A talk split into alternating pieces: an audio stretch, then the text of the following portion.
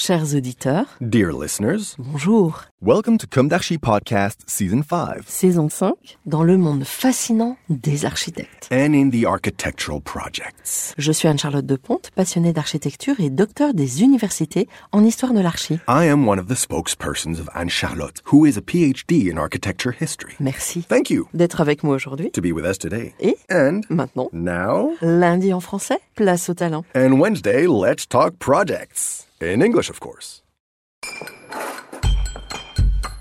Bienvenue dans Comme d'Archi. Dear listeners, good morning. This is Esther on behalf of Anne Charlotte. It's good to meet you again in season 5 of Comme d'Archi, episode 16, with a text from the French Architectural Office, Frask. Today's subject is in Boulogne, just outside of Paris. It's a mixed use project combining extensive innovation, the creation of housing, and the addition of shops on a 1280 square meters site. But before we talk about the project, let's introduce the architectural firm that designed it. Since its creation, Frask Architect has completed numerous buildings in fields as distinct as new construction and rehabilitation, naturally leading it to specialize in mixed operations, combining heavy rehabilitation and densification, extension, elevation, etc winner of numerous competitions in 2022 for the construction and renovation of housing, facilities, and offices, the agency strives to offer each project a singular, generous, and social architecture that listens to the client's needs. Renovation requires a response to human and programmatic needs in order to offer architecture that is in tune with the site and its history, human, social, and urban. The agency is currently rehabilitating more than 1,200 homes across France. New construction, on the other hand, requires the desire to create a basic and generous architecture while providing concrete solutions adapted to the program. In Boulogne-Billancourt, Immobilière 3F's project for heavy rehabilitation combined with the construction of housing and the creation of a 1280 square meters area is a perfect example of the interesting mix of interventions that can be required for this type of program. It involved both the transformation of existing buildings and the construction of a new residential building in the heart of the block in keeping with the old fabric. We also had to think about the housing itself, where the cell plan had to take precedence, without compromise. A good home isn't just a big home, it's a home that offers more multiple views and direct extensions to the outside, more space than it has surface area, more use and habitability. And then, beyond this work on the scale of the cell, the dwelling, our second mission that we really take to heart is to think about living together. How to be new links between residents of the same building and the same residence. The existing building complex comprises three buildings on the plot with heterogeneous floor plans ranging from two to six, seven stories. The program of works included the creation of 13 apartments on the second floor in place of the existing offices, the creation of a new building on the courtyard, comprising three apartments from the second to fourth floor, and shops in the basement on the first and second floor we have detailed four main areas of intervention retail as an urban challenge, renovated housing, new housing, ventilation and renewable energies. Retail as an urban challenge.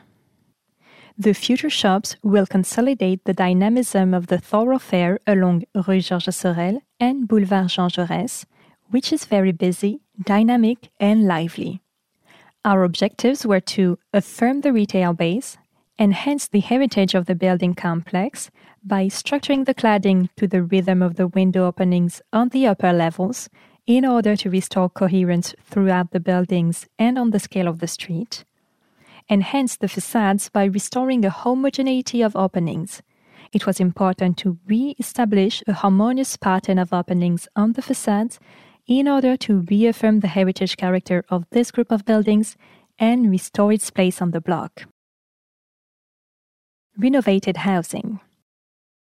Building Rue Georges Sorel. We created seven spacious dual aspect apartments oriented north south around the two stairwells. This configuration provides generous sunlight for all units as well as improved natural ventilation.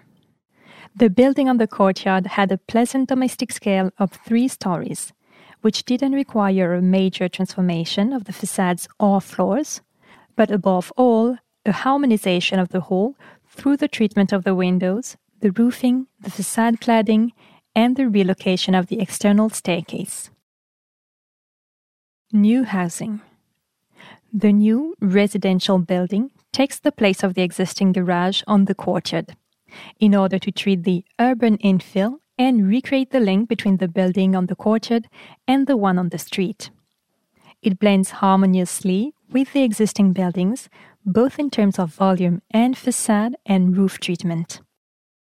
The L shaped massing allows the building to cling to the two existing gables, the building on the courtyard and the neighboring building, create main views on the south facing facade set back from the plot boundary, develop as linear a courtyard facade as possible, create secondary views on the west facade, triple orientation of the apartments.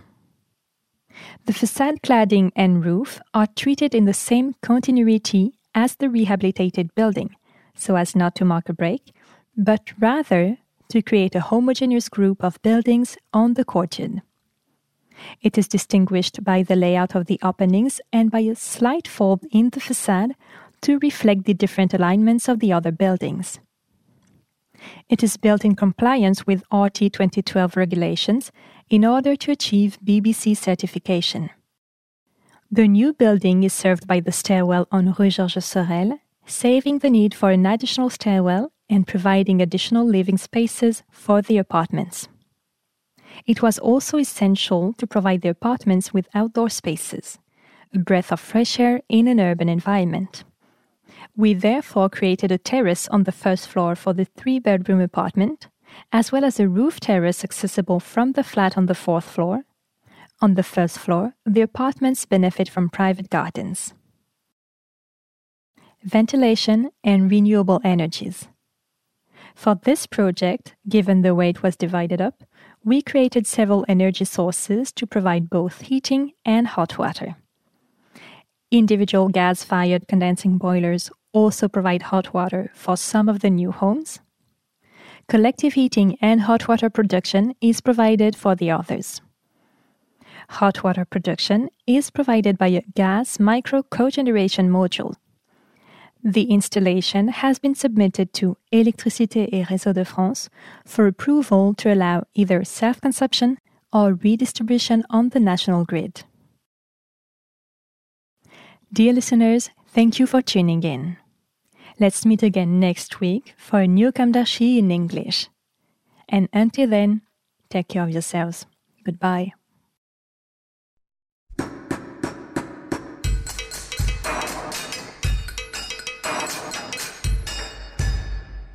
Thank you for listening. Thanks to Julien Rebours, sound engineer, who is collaborating with us today. Don't forget to tune in to our previews on Instagram at Comme d'Archi Podcast. If you enjoy this podcast, don't hesitate to promote it by giving it five stars and a little comment on Apple Podcast or on your favorite podcast platform. And above all, subscribe to listen to all of our episodes for free. See you soon, and until then, take care of yourself.